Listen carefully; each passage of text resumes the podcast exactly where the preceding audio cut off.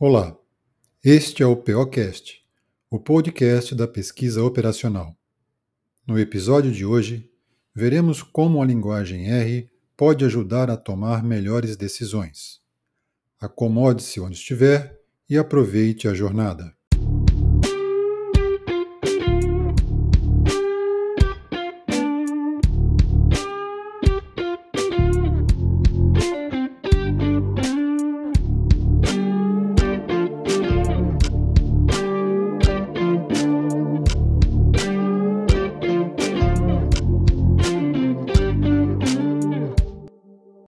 Pessoal, estamos aqui no POcast, o podcast da pesquisa operacional, para mais um papo, e aqui com o nosso amigo, professor Tiago Marques. Como vai, Tiago? Tudo bem? Opa, tudo bom, professor? Muito, uma, uma grande honra aqui sempre, né, estar tá aqui com um grande mestre, né, e é, boas-vindas aí para o pessoal, né, batendo aqui esse, esse papo aqui. Hoje, hoje o tema vai ser sensacional, hein? Sou suspeito para falar, né? Então, já estou é, dando um spoiler aí pro pessoal. É, quando, quando o Thiago diz que é suspeito, a gente já sabe qual é o tema, né? Porque, afinal de, de, de contas, ele é o expert da coisa aqui, da, da nossa equipe. Então, hoje a gente vai trazer um tema muito legal que é sobre como a linguagem R pode ajudar a tomar melhores decisões. Então, vamos começar a conversar sobre o que tem lá, o que tem na linguagem R, o que ela pode fazer por nós e é, a gente tem que lembrar né, do, do, conceito do que como se trabalha na pesquisa operacional. Geralmente, quando a gente pesquisa na literatura de PO, a gente vê lá os passos que devem ser tomados para fazer um estudo de pesquisa operacional. Começa com o estudo do problema, identificar o problema, para que ele seja bem é, definido e a gente conheça tudo que tem de, de variáveis nele. E no segundo passo seria a formulação, onde pode se entrar em qual é o modelo matemático mais adequado, que tipo de modelo a gente vai adotar para aquele problema específico, e assim por diante. E um outro passo que é muito importante, além de outros que a gente não vai abordar aqui, é, no final das contas, quando você tem um modelo, é pensar, bom, qual ferramenta de software a gente pode usar para resolver aquele problema, para propor uma solução, para tomar uma decisão. A gente já viu que há várias possibilidades e hoje a gente vai conversar sobre a linguagem R, uma linguagem muito poderosa, que é muito utilizada né, na área de ciências de dados e na PO também tem muita utilidade. E é sobre isso que o Tiago vai falar para a gente. E Tiago, o que você pode começar a iluminar-nos com o que tem no R para ajudar a PO? Opa, perfeito. Bom, é, antes de falar disso tudo, né, acredito que nem, nem todas as pessoas aí conheçam a, a linguagem R, né, então vou apresentá-las aí humildemente, né, então é uma linguagem que já tem 45 anos, né, então fizemos aí há pouco tempo 45 anos de linguagem R, né, ela nasceu lá em Nova Zelândia, né, foi criada aí por dois estatísticos de renome internacional, o Robert Gentleman e o Ross Liaka, né, então é referenciada internacionalmente, né, e já foi criada com esse viés estatístico, né, tanto que hoje em dia também né, a gente tem esse viés muito forte para a área da estatística, eu que sou bacharel em estatística pela Escola Nacional de Ciências Estatísticas, né, também, lá federal do IBGE, né, é, a gente sempre utilizou a linguagem R lá dentro, né, e aí que, como é que ela começou basicamente? Ela veio de uma linguagem chamada linguagem S, né, e ela foi criada em Bell Lab, né, lá na, na Nova Zelândia, né, e ela foi inspirada né, nessa linguagem S. Né, então, a linguagem R ela veio dessa linguagem S. E, basicamente, essa linguagem ela foi criada né, para resolver problemas é, da parte estatística da coisa. Né? Ao, ao longo do tempo, né, muitos pesquisadores é, abraçaram a linguagem né, e ficou muito no meio acadêmico do início né, também, e diversas áreas, né, na biologia, na medicina, em finanças, né? Você tem biblioteca para tudo, né? Genômica. Então, hoje em dia você encontra aí pacotes que resolvem problemas é, em todas as áreas, né? O que, que são pacotes? Basicamente, pacotes são soluções que os usuários utilizaram para resolver determinados problemas, né? E aí eles faziam isso recorrentemente, né? E não fazia sentido eles criarem uma função ali para resolver aquele problema do nada, né? Então eles empacotaram essa solução, né? Para chamar quando bem conviesse para eles, né? é, para resolver esses problemas, né? Então aí existem algumas, é, você tem lá o CRAN, né? Você tem o GitHub, né? Onde você pode alocar esses pacotes. O GitHub qualquer pessoa pode subir lá, né? Não tem muito um processo detalhado né, de, de como essa, essa biblioteca ela foi construída e tudo mais, otimização do, da, do código. Né? Já no CRAN, não, no CRAN já tem uma supervisão maior, né? Inclusive essa, essa supervisão hoje ela está ela tá muito concentrada lá com o pessoal do, do RStudio, né, que desenvolveu muito a linguagem, né? Então ali eu lembro que quando eu tive meu primeiro contato ali com a linguagem R, ali em 2009, né? 2009, quando a linguagem R, ela ainda era, eu aprendi isso em documentária, né? Era o nome da disciplina que eu fazia lá na ENSE, né? Com o grande professor Nuno, né? Que já foi presidente do IBGE e tudo mais. E aí ele introduziu para a gente essa linguagem. E no início, a linguagem R, ela era mesmo um patinho feio, né? eu ficava pensando, caramba, como é que eu vou usar isso para fazer para fazer apresentações profissionais né, para clientes tudo mais, né? Porque realmente, né, os gráficos eram muito ruins no início, né? Eram, eram bem é, rudimentares ainda, né? A gente não tinha aí os pacotes que a gente tem hoje, ggplot 2, o, o Plotly, né? entre outros pacotes aí que são incríveis para visualizações de dados. Né? Hoje, pô, você consegue fazer chover lá no R, né? 3D e tudo mais. Né? É, o HighChart também, hoje também é um dos pacotes tops né? tudo mais. E tem, tem uma. Ele, ele, ele pode ser usado de forma livre, mas para empresas ele tem uma licença lá e tudo mais. Né? Mas a maioria dos pacotes não tem isso, né? Então você pode usar largamente, né? Sem problema nenhum. E ele é uma potência gráfica muito forte, né? E voltando aí pro pro tema de hoje, né? Que é como ele ele otimiza aí a tomada de decisões, né? Então a gente tem dentro quando você baixa lá a linguagem R, né? ela já vem com um, um, pacote base dentro dela. Né? Ô, então, Thiago, só, só, uma tem... coisa antes aí. É, quando você claro, fala em baixar claro. a linguagem R, dá para você dar uma, uma rápida noção para o pessoal do que significa isso? O que, que eles têm que fazer? É muito complicado para baixar R e usar R? Não, é muito tranquilo, né? Você vai lá no site do CRAN, né? Você digita aí R Project, por exemplo, né? E aí no R Project você vai lá downloadar, né? Basicamente. E ele vai ter lá os versionamentos, né? Ele é multiplataforma, então tem para todo mundo, Mac, Linux, Windows, né? Você vai lá, baixa lá, né? A mais atualizada e não vai ter problema nenhum. O, o diferencial é que você precisa ali de um, uma IDE, né? O que, que é uma IDE?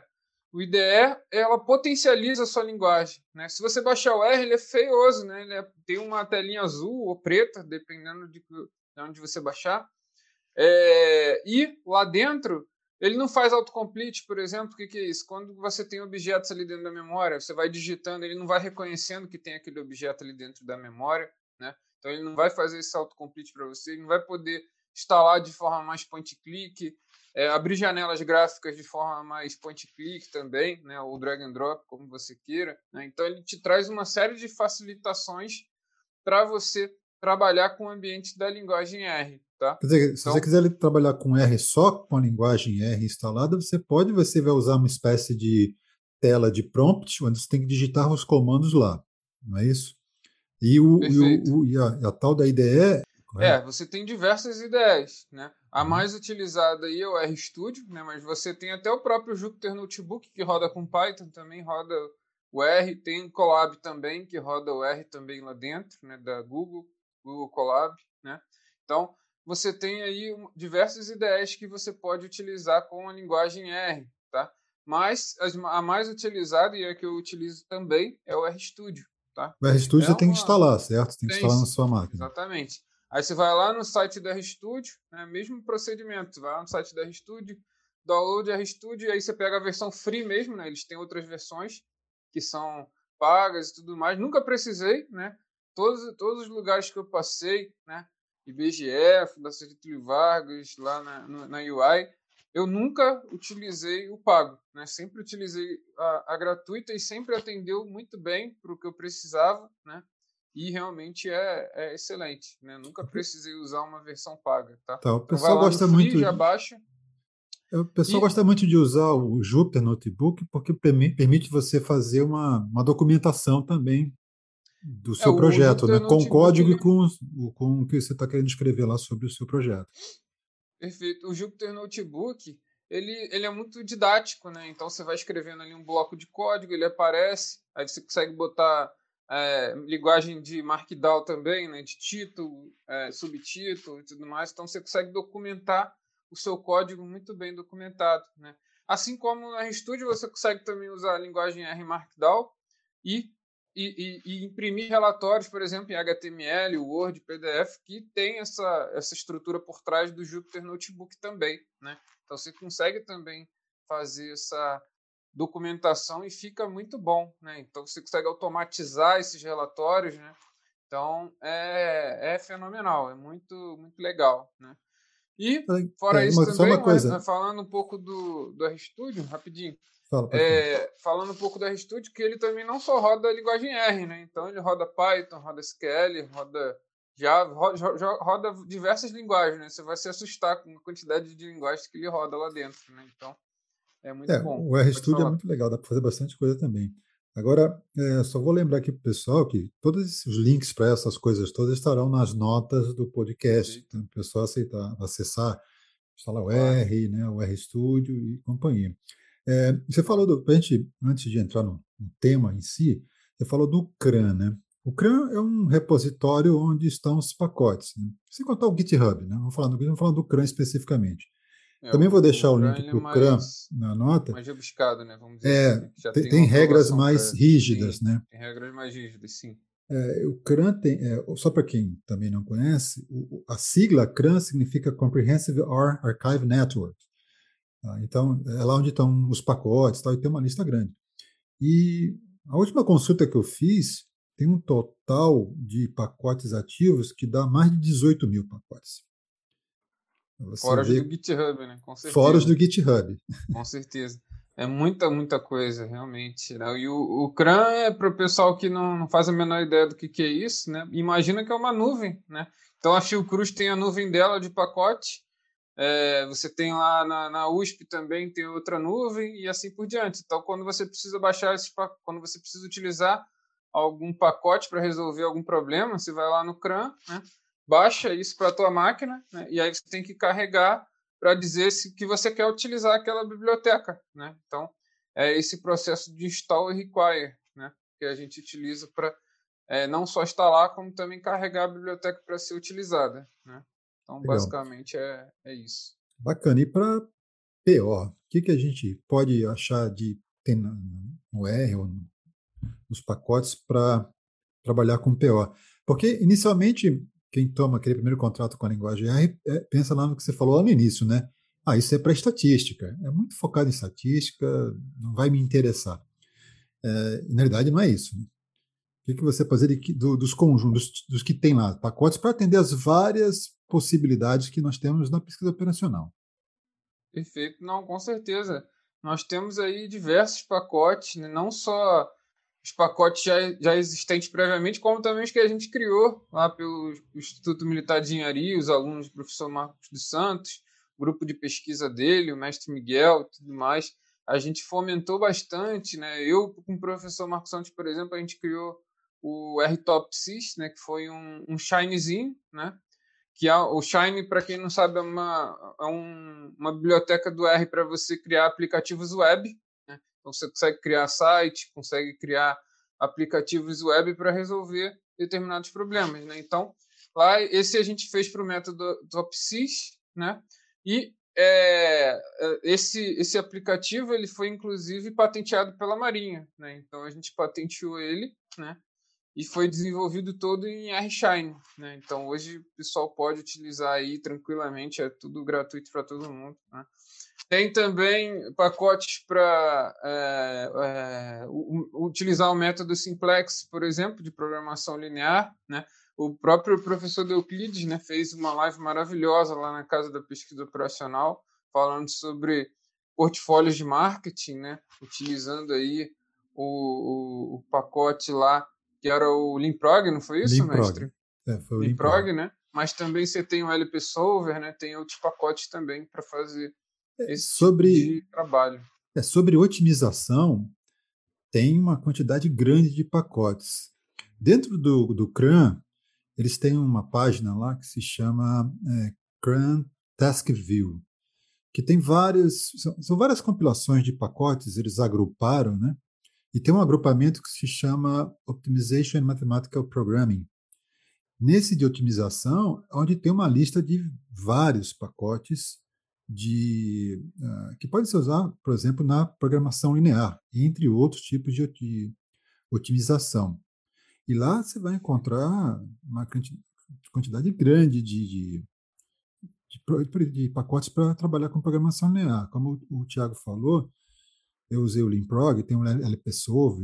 O Limprog usa algumas coisas do LPsolve, mas tem uns outros aqui, tem uns 14 pacotes mais ou menos, só para programação linear. Tem o é, Boot, LeanSolve, né? tem vários outros. Então você pode entrar nisso daí, Não, é né, nessa página o, e, e, São muitos, né? E também a documentação é muito interessante, né? Os pacotes todos são muito bem documentados na linguagem R, então é, tem muitos tutoriais na internet também, não só na, lá, na, lá fora, né? Que tem que é um que se concentra um maior número, né? Mas também aqui no Brasil também você encontra, né? Mas você encontra mais lá fora, né? Em, em inglês, tudo mais, né? Nas pesquisas. E a gente tem também, por exemplo, para fazer o, o, algoritmo de Dijkstra, né, que é o, o, caminho mínimo, né, você tem também algoritmo. Né. É, teve o, o, método que o, que o professor Marcos Santos desenvolveu, né, o SAPEVO, que na uhum. verdade é uma, é uma generalização né, do, do SAPEVO que já existia, para o SAPEVO M, né, ele criou para múltiplos decisores, então tem lá o SAPEVON, né, que é a, a biblioteca para fazer o, a utilização desse método SAPEVO, né? Então, você tem, tem diversos, é, tudo que você pensar ali né, do universo de pesquisa operacional, grafo é muito interessante, né? Não só você consegue fazer grafos, o, você, o, o mais utilizado ali do, de grafos talvez seja o iGraph, né? Que ele é bem mesmo, consegue criar matriz, é, grafos por meio de data frames, grafos por meio de matriz de adjacência, entre outras coisas, né? E aí tudo isso você tem lá o, o iGraph por trás disso, né? Você cria os grafos, é, você consegue criar grafos aleatoriamente também, usando lá o René é, Degree Sequence Game. Tem o outro também que um é fixando os, a, a topologia da rede em termos do a quantidade de nós e a quantidade de arestas, né? E o outro é a quantidade de, de graus que cada, cada vértice tem, né? Então, você tem várias, várias bibliotecas de grafos, né? Tanto grafo mais simples, né? Como também mais rebuscados, com, com grafo, grafos mais é, profissionais, né? Mais bonitos, grafos iterativos, né? Então, você tem a parte ali do ggplot 2, né? Que é uma das bibliotecas mais famosas de visualização de dados, você também tem para grafos, né? Então, você, aquela lógica do, de, de ir colocando em camadas, né? Então, você tem também esse tipo de coisa lá dentro do R. É, cara, realmente é, é um mundo ali para você trabalhar. Todos os cursos lá da Casa da Pesquisa Operacional a gente faz no R, né? A, as utilizações, então a gente consegue achar para tudo, né? Quando né, a gente não tem alguma coisa no R, né? Ou a gente cria, ou é, a gente pega um outro que já foi desenvolvido e tudo mais, né? É, é, é free, né? Open source também, né? Então, pô, mas também tem muita coisa no Python, né? Também é bom destacar também que tem é, muitas bibliotecas também no Python para trabalhar com isso. Né? Agora vamos, vamos explorar um pouquinho mais algumas alguns desses pacotes só para a gente ver. Por exemplo, você falou do para grafo, né? Mais conhecido aí o iGraph, que Sim. tem tem um pacote no R, mas tem pacote para outras linguagens, como você falou, tem para Python também. Eles têm um, um site do iGraph que explica isso tudo, tem várias uh, dicas sobre o próprio uso do iGraph. Uh, Sim. Esse seria o, seu, o mais completo dos pacotes para fazer uso de grafo? Tem muitos Acredito mais? Tem, tem outros que vale a pena usar ou não? O, o iGraph seja o mais completo para você trabalhar com, com, com, grafos. Né?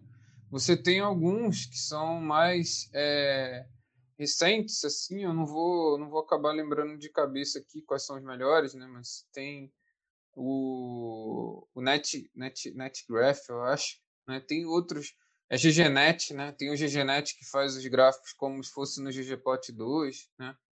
Você, você pode usar o próprio Plotly também para fazer esse, esse, tipo de coisa, né? Mas o iGraph, assim, ele pega grande parte do que você vai precisar. Você vai poder calcular com o iGraph, você vai poder criar os gráficos por meio de data frames, por meio de matriz de adjacência, você vai conseguir ver o grau dos vértices, vai ver a, o, a quantidade de nós, a quantidade de arestas, toda a topologia dele, né? Você pode fazer a distribuição acumulada dos graus, né? Você pode, usando a, a base mesmo do R, você pode criar box plot ali para ver como é que está distribuído esse grafo. É, mas que ah você pode fazer simulação de Monte Carlo também né dentro do não aí não é mais é é usando a base do R junto com o iGraph né que aí você fixa, né? Por exemplo, vamos supor que eu estou lá com meus usuários do Facebook, né? Então, eu estou lá com a minha rede do Facebook e eu quero descobrir comunidades ali dentro, né? A gente pode fazer ali segmentação é, é, usando ali um tipo de, de algoritmo de clusterização, né? E aí a gente vai achar ali, vamos supor que a gente fez o dendrograma ali e ele indicou quatro clusters, né? Mas será que quatro clusters realmente é o número de clusters que eu preciso, né? eu posso fazer o seguinte: eu posso criar né, grafos aleatoriamente com a topologia da minha rede, né? então, número de nós, o número de arestas e os graus, e, e é, esse é um, né? E o outro é, o, por exemplo, o número de graus de cada vértice na minha, na minha rede, né? Então eu comparo, faço uma simulação de Monte Carlo, por exemplo, vou rodar mil simulações, né? E aí eu vou ver em média quantas, quantas comunidades ele detectou, né? Será que realmente são quatro, né? Em média você vai ter uma proporção ali de quantas comunidades foram detectadas. Né? Então, isso é muito interessante. Né? Tem um, um livro da Springer, né? acho que é Intro, Introduction to Statistical uh, Graph with R, alguma coisa assim. Né? É muito interessante esse, esse livro, né? ele mostra exatamente essas aplicações simulação de Monte Carlo, né? você consegue fazer GIFs né, com, é, personalizados ali, com, com grafos. Né? Então, cara, realmente tem, um, tem uma quantidade absurda ali de, de pacotes em grafos, só em grafos para você trabalhar ali. Né? Então, é assim, né? cada, cada é, método, cada área, né, você vai ter um conjunto absurdo de pacotes que foram desenvolvidos no, meio, no próprio CRAN. Né? Então, é uma, é uma riqueza de informação muito grande. Né? Bom, então você, o grafo a gente já viu que vai ter tem muito que ser explorado, então o pessoal vai. É um mundo. Vai se divertir Aplicações aí. Aplicações diversas aí. Né? É. Em várias áreas também. É, agora, uma outra área interessante, né? É, é, o que você já falou um pouco do Sapego e tal, toda essa área de decisão, tomar decisão multicritério e companhia. Né? Eu vi que tem pacotes que foram desenvolvidos pelo grupo de pesquisa do professor Marcos, né, como o SAPEVO-M que você falou, mas tem também é, coisas que foram usadas em trabalhos deles, como o HP TopSys 2N, também tem lá. Né? Sim. Né? Também tem é, Shine também. Shine, né? Ah, tá legal. Tem Sim. bastante coisa. Quer dizer, para multicritério tem Shine também tem, tem biblioteca também, né? Eu acho ah. que a gente é, eu acho que o pessoal lá do grupo de pesquisa, né, o pessoal lá do IME, o professor Marcos Santos, desbravaram grande parte aí dos, dos, dos novos métodos né, que surgiram e, e, e, também dos mais tradicionais que ainda não tinham. Né? A gente deixou um bem completo para ser utilizado em pesquisa operacional. A gente se orgulha bastante disso. É, eu, eu vi que tem, por exemplo, tem o HP Hybrid, o é um pacote. É. O HP então, Gaussiano foi criado recentemente também, já tem Shine também para fazer o HP Gaussiano. Né? É, tem Shine, mas, mas não tem pacote criou. no CRAN ainda, né? Tem Shine, no CRAN eu não sei se tem pacote, mas tem Shine. Tem Shine, eu sei que tem. Eu tem aplicativo web lá para você fazer o método do HP Gaussiano. Muito, muito bom, inclusive. É. Não, é bacana, tem bastante coisa. Eu vi, mas é que, por exemplo, HP lá hoje no CRAN, você vai encontrar o HP Hybrid, vai encontrar o HP Survey, o HP TopSys 2N. Né? Então, são os básicos que tem lá. Né? Mas tem. E se tem HP variações... TopSys 2N, acho que foi, foram, foram o pessoal lá do grupo também que criou, não tenho certeza. Uh, não, eles usaram esse método. No último episódio, né, a gente falou sobre o uso do HP TopSys 2N naquela escolha de um helicóptero. Sim. Então, eles, eles têm, eles, eles desenvolveram um site, né? Dentro daquele site de ferramentas uh, do grupo de pesquisa tem o HP TopSys 2N lá no, no Three Decision Methods. Mas também Sim. tem no R isso. Né? Agora, é, como eu disse. Inclusive, esse Hum. Esse método também eu, eu, eu utilizei para escolher meu estagiário, né? Foi, foi o TopSys e o HP TopSys 2N, né? Então, o, o mestre Lucas, que hoje está na Globo lá, né? Foi, foi fruto aí do, do método é, HP TopSys 2N e o TopSys, né? Ambos apontaram para o mestre Lucas aí como, como primeiro candidato. O segundo acabou, acabou mudando pelo, pelos métodos, mas o primeiro foi, okay. foi o mestre Lucas. É, isso que a gente mostra nesse uso de, de, tomar decisão, você é bom usar vários métodos, comparar os resultados, ver como é que fica a consistência dos resultados, é legal isso. É Não, muito é muito interessante mesmo. Uhum. E uma coisa e, que. Cara, você consegue utilizar para coisas básicas também, né? Eu lembro que o, o mestre Antônio, que hoje é cientista de dados lá da Boticário, também aluno da, na, da Casa da Pesquisa Operacional com a gente, ele, ele aplicou para escolher o celular, né? Ele estava precisando escolher o celular dele lá, né? Com a, com a esposa dele, e ele aplicou o método, né? Também teve o, o mestre Daniel, que é líder técnico lá da DOC, ele usou para escolher o, o, apartamento que eles iam alugar e tal, né? Pra, ele elencou os critérios lá, também utilizou. Então, Agora, é muito legal. Uma pergunta, é, quando você vai fazer, por exemplo, uh, esse tipo HP Top Sys 2N, você foi utilizado para. É, nesse, nesse que nós apresentamos no último episódio, sobre o helicóptero, eram seis alternativas e sete critérios para tomar decisão. Então, isso dá uma matriz, 6 por 7 não é grande, tá? mas você pode ter situações em que as matrizes de decisão são maiores. Né? Então, você tem Sim. que entrar com muitos, né, muitos dados na hora de executar Sim. isso numa ferramenta qualquer.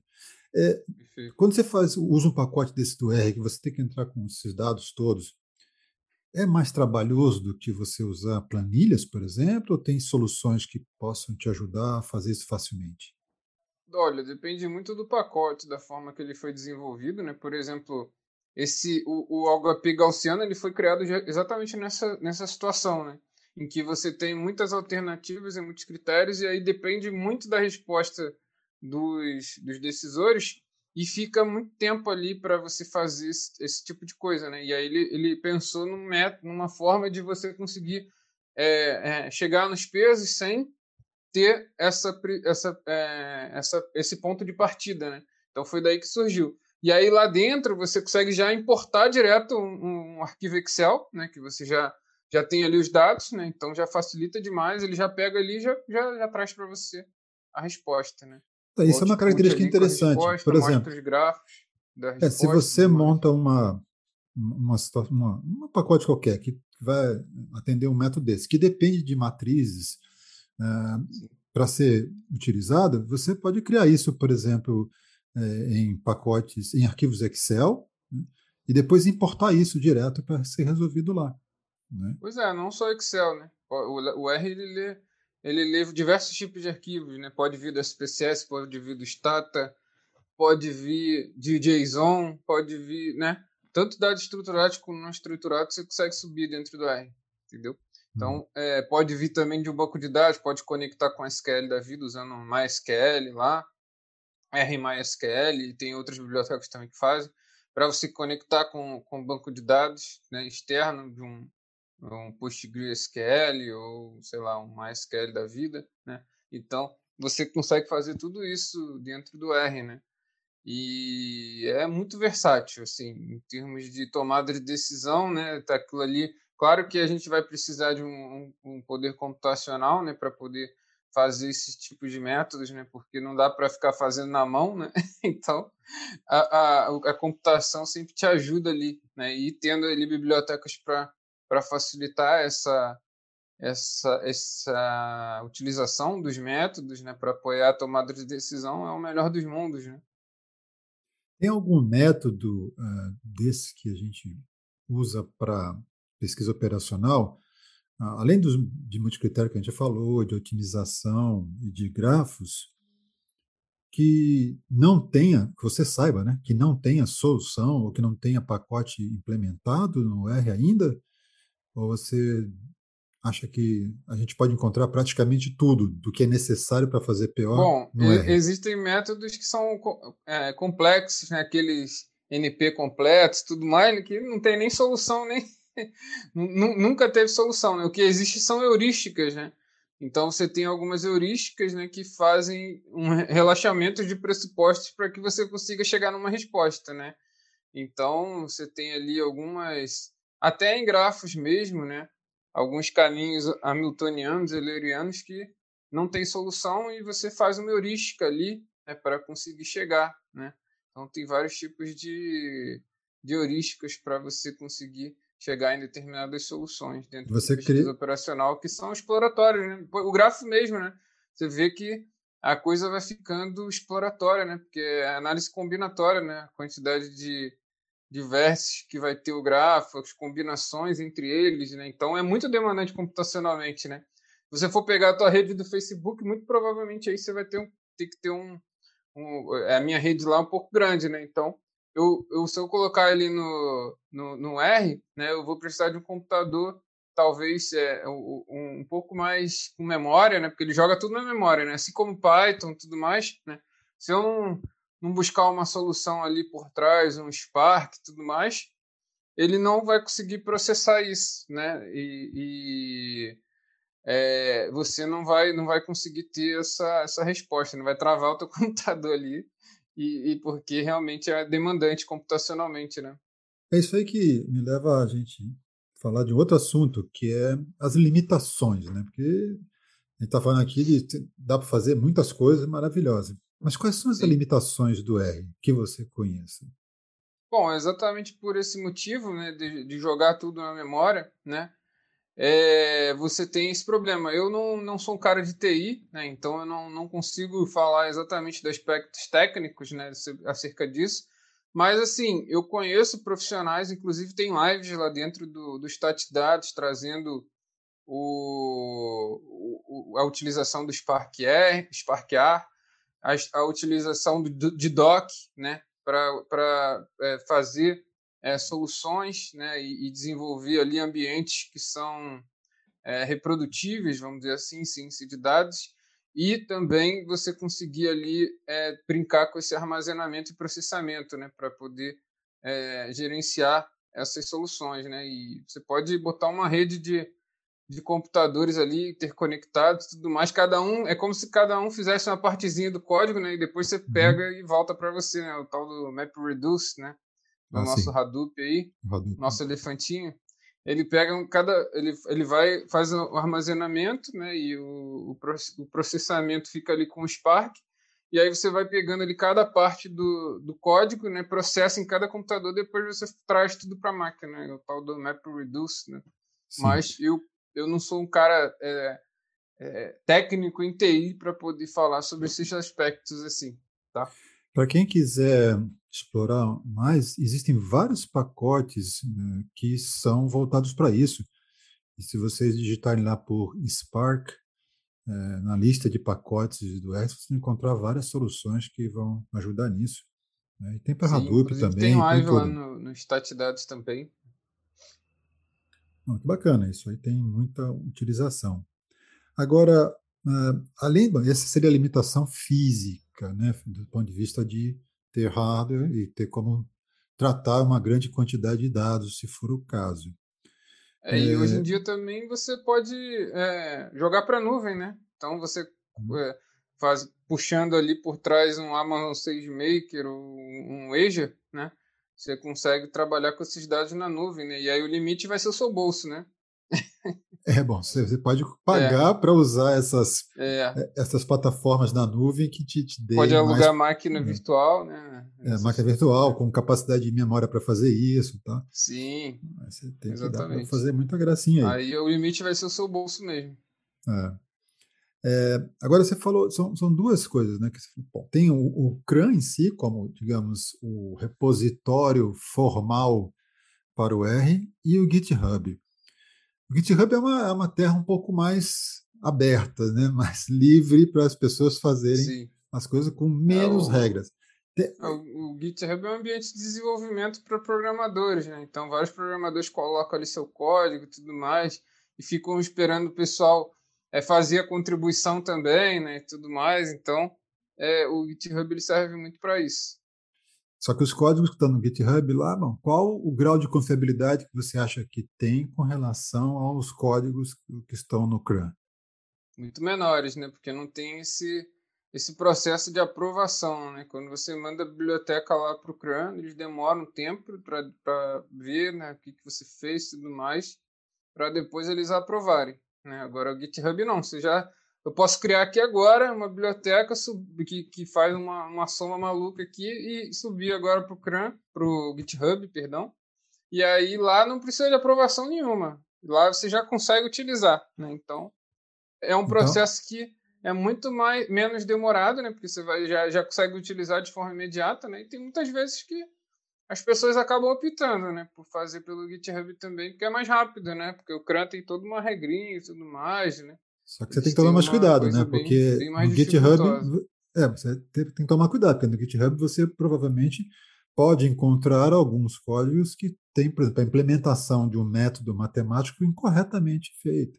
Então não, Sim, é, pode não ser útil. Não, né? Nada impede também de você encontrar no crânio, mas é mais dificultoso também. Mas o GitHub realmente tem, tem esse problema de você é, ter menos confiabilidade. Tá? Mas aí você seguindo as pessoas certas e tudo mais, né? Eu acho que é, você vai, vai confiar mais né, na, nos, nos, códigos e tudo mais. É, aí na floresta tem que ter um guia bom é. para te ajudar, né?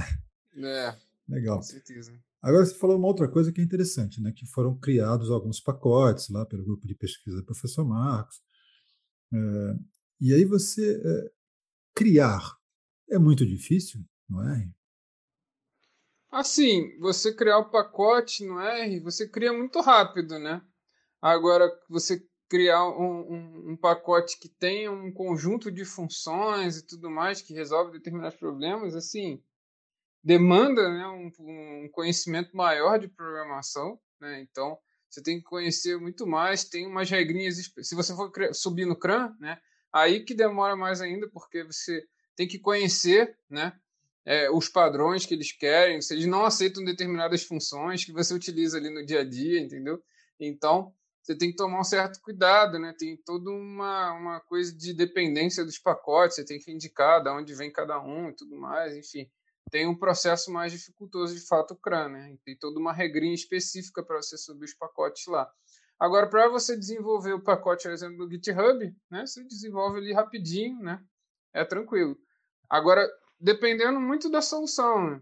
é, você, se você tiver um, um, algoritmo muito difícil de ser implementado e tudo mais, aí vai demorar mesmo, né? Não tem jeito. Se você quiser fazer um, um Shine, por exemplo, mais, mais interessante, mais, por exemplo, um Shine tipo Skisser, né?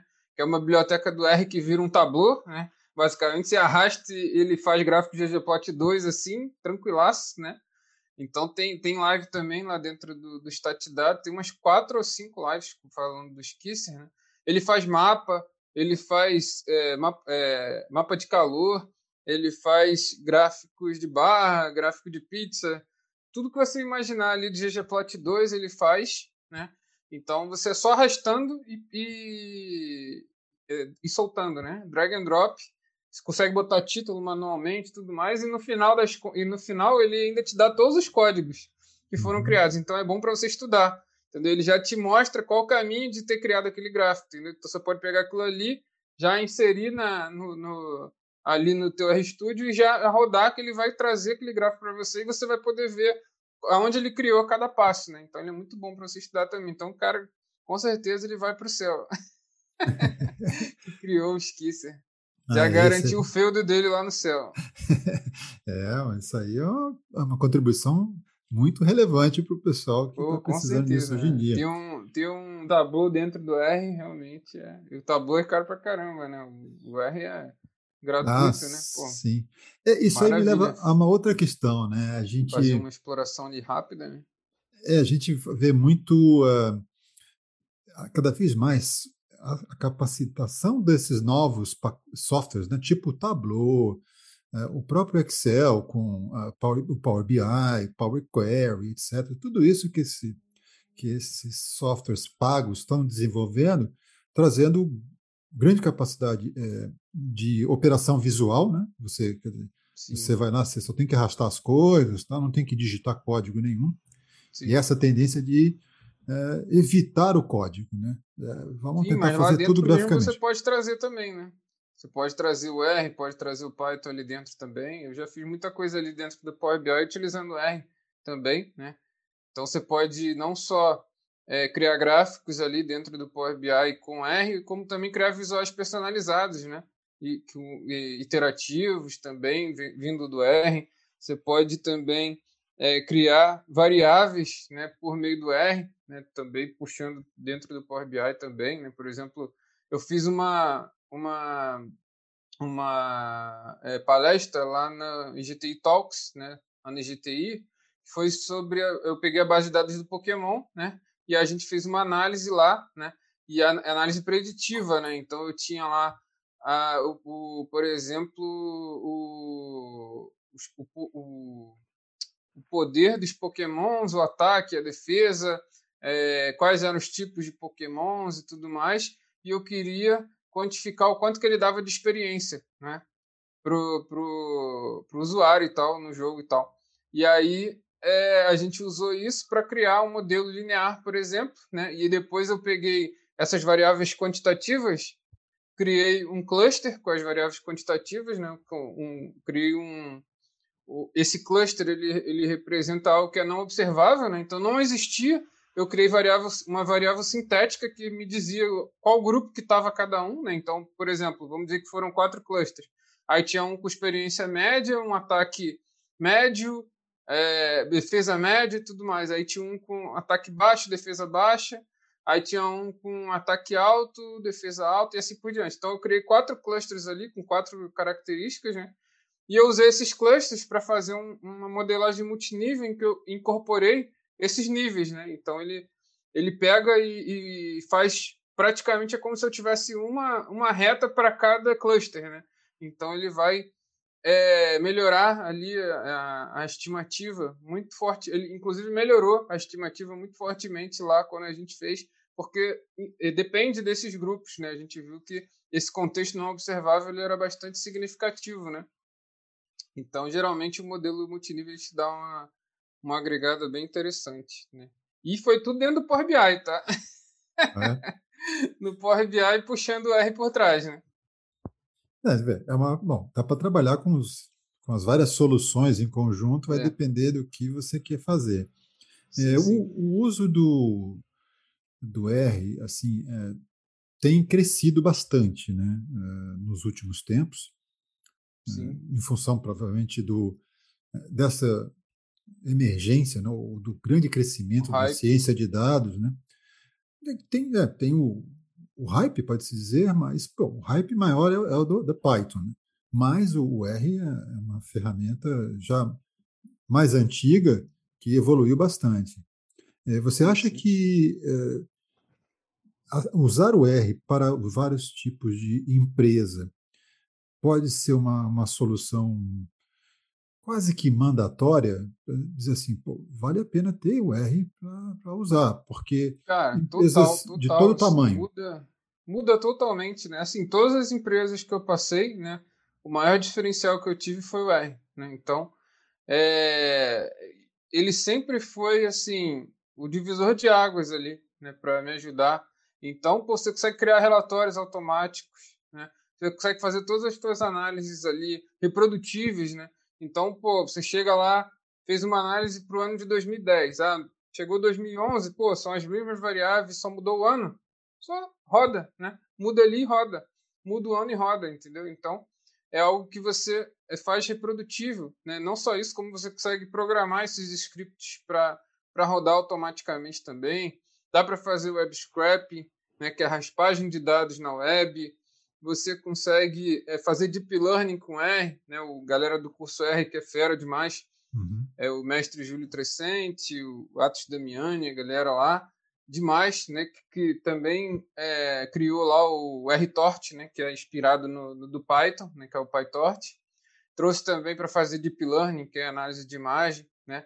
Você consegue fazer análise genômica dentro do R. O professor Giovanni Tortelotti, né? Recentemente a gente estava montando o curso junto, né? De análise genômica e, para para é, dentro do de, usando a linguagem R, né? Então analisar o genoma humano, né? Então você tinha lá é, é, que para que serve análise genômica, né? Por exemplo, para detecção de você tem uma uma doença em diabetes, por exemplo. Né? Então, você tem um determinado é, gene lá dentro daquele genoma, né? E você pode identificar né, esse tipo de coisa. E aí pode é, fazer medicamentos personalizados e tudo mais. Então, é algo muito interessante, né? E é, são milhões de dados, né? É big data facilmente, né?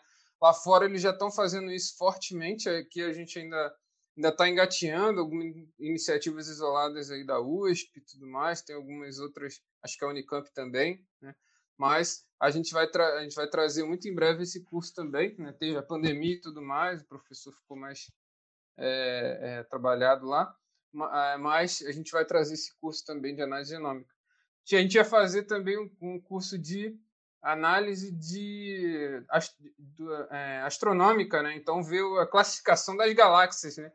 com o professor que infelizmente nos deixou né, né, nesse ano, o professor Danilo, né, que era um expoente aí nessa área, né, formado no MIT. Né, a gente ia fazer um curso junto, mas infelizmente ele nos deixou, deixou muita contribuição, deixou o canal dele, deixou vídeos no Statidades também maravilhosos. Né, enfim, o professor Danilo Morales foi um expoente aí nessa área. E, cara, assim, o R dá para fazer de tudo, né? Tudo que você imaginar. Eu ainda não descobri como é que faz café, né? Mas o Arduino eu já vi que ele já que ele, já, ele, ele conecta, né? Então vou conectar lá no ah. Arduino e ele vai fazer o café para mim, você vai ver vai só. fazer. É. Esse, alguém tem dúvida se o Tiago gosta de R? Não, né? Espero que não. É, é bom, é uma coisa para a gente já indo caminhando para o final e lembrar que quando a gente fala de pesquisa operacional, a gente está falando de várias áreas da, da ciência que são utilizadas, vários métodos, para ajudar a tomar a decisão. Né? E ciência de dados é uma dessas áreas, obviamente, né, que a gente já viu que ficou dentro desse guarda-chuva do que pode ser usado como sendo a pesquisa operacional. E uma coisa que, que foi levantada recentemente, isso foi feito nos Estados Unidos, sobre quais são as competências, os conhecimentos necessários para alguém trabalhar nessa área de ciência de dados para trabalhar, ver isso tudo que a gente está vendo aqui. E ficou listado lá o seguinte, né? Dentro da, da, lista, da ordem de preferência, o primeiro estava o Python, por, por, uma questão de, como o Tiago disse, há um hype usar Python, todo mundo está usando para qualquer coisa.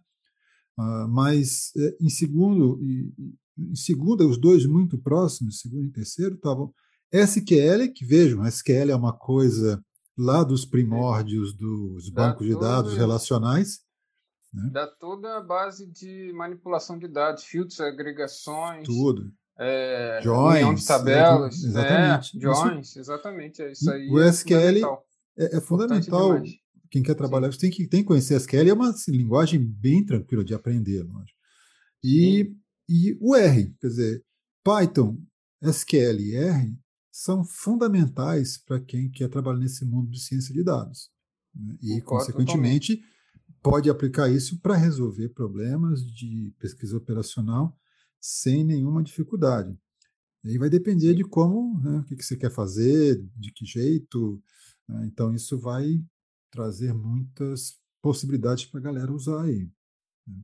É, Tiago, o que, que você acha então que é, qual seria o perspectivas de futuro para o R como ferramenta.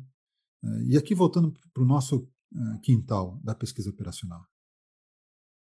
Perfeito. Não, acho que a, as perspectivas são as melhores possíveis, né? Então, cada vez mais aí usuários no mundo todo vão desenvolver bibliotecas para se trabalhar melhor com, com pesquisa operacional, né? E entre outras áreas também, né? Mas a, a pesquisa operacional aí hoje em dia ela está muito abastada aí com, com, essas, com esses novos métodos também que estão vindo lá, advindos do Instituto Militar de Engenharia, com o professor Marcos dos Santos encabeçando aí essa iniciativa aí, junto com o professor Simões, entre outros grandes pesquisadores aí, o mestre Miguel Leles também. Então, é, eu acho que cada vez mais a gente tem que fomentar né, essas iniciativas mais isoladas, né? A gente tem tentado fazer aqui, é, esses podcast aqui já é uma iniciativa, né? Muito atípica, né? Se você for procurar aí alguma coisa direcionada nesse sentido, você não vai achar, né? Muito dificilmente e, sobretudo na língua portuguesa, né? Então a gente está tentando desbravar aí, né? Está indo com o mato alto, né? Com a peixeira aí. Tem, tem muito o que desbravar, é. né? É, a gente está está tentando trazer um pouquinho da área, porque é muito concentrado em mestrados e doutorados, né? A área de pesquisa operacional. Eu mesmo vi pouca coisa na graduação de pesquisa operacional, ali no máximo algoritmo simplex, PPL de transporte, é, filas, né? Que nem era chamado de pesquisa operacional, era teoria das filas, era mais na parte de estatística lá, então é, eu acho que o pessoal desconhece muito, conhece, conhece os métodos, mas não sabe que conhece pesquisa operacional. Né? O nome, né? eu acho que não tem tanto esse hype né, que a ciência de dados tem, a estatística tem também. Né? Eu acho que pesquisa operacional é, o pessoal não, não conhece, né? não, não tem muito. É, poucas pessoas conhecem ainda, né? mas a gente vai, vai conseguir disseminar. E o professor Deuclides está de parabéns aí a iniciativa de trazer esse podcast aqui maravilhoso para a gente, né? E entre outras iniciativas aí que a gente está fazendo, né? Lá na Casa da Pesquisa Operacional a gente já está na oitava turma, né? A gente já capacitou aí mais de 300 profissionais né, para trabalhar com, com pesquisa operacional e, e, e cada vez mais o pessoal está entrando aí também nos, na, academia também, né? Mestre Antônio, em seis meses, conseguiu aprovar dois artigos internacionais, né? E artigos aqui dentro também. É, hoje ele está fazendo lá o, o, o, o, mestrado, mestrado dele lá na UFPR, também está trabalhando como cientista de dados na Boticário, né? E entre outros também, outros cases aí que a gente tem de alunos, tá? Que estão desbravando aí esse mercado e se dando bem, né? Porque realmente a pesquisa operacional é para todo mundo, né? Como o professor Marcos dos Santos gosta de muito de falar, né? Pesquisa operacional é para todo mundo, é para você no seu dia a dia ali, escolher celular, escolher teu, teu Netflix, né? assim como também grandes empresas é, é, é, é, pouparem aí muito dinheiro, né? Nossa, nosso governo devia usar muito pesquisa operacional né? para poupar nosso dinheiro, né? Que sai do nosso bolso também, né? E as escolhas são as piores possíveis, né? Aquela a, a, a, escolha era, é feita mais da, da, da, pessoa mais bem paga, né? O, high, é, o RIPO, né? Highest, highest paid person, né? e, e, na verdade, tem que ser usado o método científico ali dentro, né? Pô, não dá para você fazer a escolha. No outro dia, o professor Marcos Santos fez... É, é, trabalhou num projeto de escolha de navio que eram bilhões de, dólares, de, de reais né, aqui para o pro, pro nosso governo, então, para a Marinha, né, no caso. É, e é, isso a gente não está não tá brincando, né? Está falando de dinheiro pesado, né? Então acho que os métodos de pesquisa operacional ajudam e ajudam muito, né? E tendo esse poder de poder é, colocar isso de forma mais simples, né? Em bibliotecas, em shines, em, em aplicativos web, de forma generalizada para todo mundo conseguir utilizar, né? Eu acho que cada vez mais a gente tende aí a, a desenvolver o país, né? Eu acho que a, a, a ideia é a gente cada vez mais ir para o método científico, né? Do que do achismo driven, né? Que é o que está fazendo ultimamente, né? É, é importante lembrar que o nosso trabalho tem sido trazer, né? Isso começou com professor Marcos, com você, de demonstrar o uso prático dessas coisas. Porque pesquisa operacional na academia, tudo bem, tem mestrado, tem doutorado, as pessoas se formam, mas não dão visibilidade para a sociedade. Agora, felizmente, tem mais gente se formando nisso e mais empresas usando, ou começando a usar, e a prática que é importante, trazer esse conhecimento todo acadêmico para o uso prático. E uso prático significa, por exemplo, saber usar ferramentas diversas para resolver esses problemas. Entre elas, a que nós falamos hoje aqui, que é a linguagem R, e que tem muita aplicação, como todos vimos, e podem ser desenvolvidos mais. Como nós falamos no início, temos mais de 18 mil pacotes, são milhares de pacotes sendo desenvolvidos aí é, quase todo mês, o pessoal sempre está lançando coisa nova, então precisa é, também pacotes para pesquisa operacional para os vários métodos existentes, para facilitar a vida de quem quer usar na prática, né? sem ter que estudar necessariamente a teoria pesada matemática por trás desses métodos, porque já estará tudo nesses pacotes. É. Vamos ver o que, que você tem aí que. Eu vou já colocar aqueles links na, que a gente conversou até agora, disponível lá, mas tem mais alguma coisa que você quer passar para a galera aí de Bom, recomendação? Então, gratuitos aí, né? É, a gente tem, eu não podia deixar de recomendar lá os Tatidados, a gente tem vídeo de R pra caramba lá dentro, né? Não só R, como outras linguagens também, como Python, Julia? A gente tem a Casa da Pesquisa Operacional, né? Que, pô, é pesquisa operacional na veia lá, né? Já tem vídeo pra caramba, né? Lá os Tatidados a gente está com quase 26 mil inscritos, na Casa da Pesquisa Operacional a gente está chegando a 2 mil, né? Então, é, tem muita coisa lá dentro, né? Tem cursos lá de fora também, né? por exemplo, o John Hopkins University né? tem uma formação de cientista de dados só em R também, né? então é muito legal essa formação lá deles. Né? O professor Marco dos Santos também recomenda fortemente lá para os alunos e também para os é, é, funcionários dele lá na Marinha. Né? É, você tem a, parceiros lá da comunidade também, que é a, a Montivero. Né? A Montivero tem cursos de R maravilhosos, né? em alto nível, né? modelo multinível com R. É, você tem modelos não supervisionados com R, então você vai ver lá é, caminhos, PCA e tudo mais, é, é regras de associação, tudo isso em R também, né? Você tem em Python também algumas coisas, ainda multinível acho que não tem, né? mas eu acho que o nosso PGANALYSIS acho que tem Python também. Então, lá, lá você vai ter coisas de alto nível, assim, né? Coisas que você não encontra em nenhum lugar, né? Agora, o, tem também o, o, pessoal da Curso R, né? Que mestre Júlio Trescente, mestre Atos Damiani, né? Que os caras, tudo em R, né? O site deles é em R, o, o slide deles são em R, tudo, tudo, tudo na vida deles é R, né? Então, os caras são realmente, né? Os caras do R aí, né? Então, fazer curso com ele realmente é muito bom, né?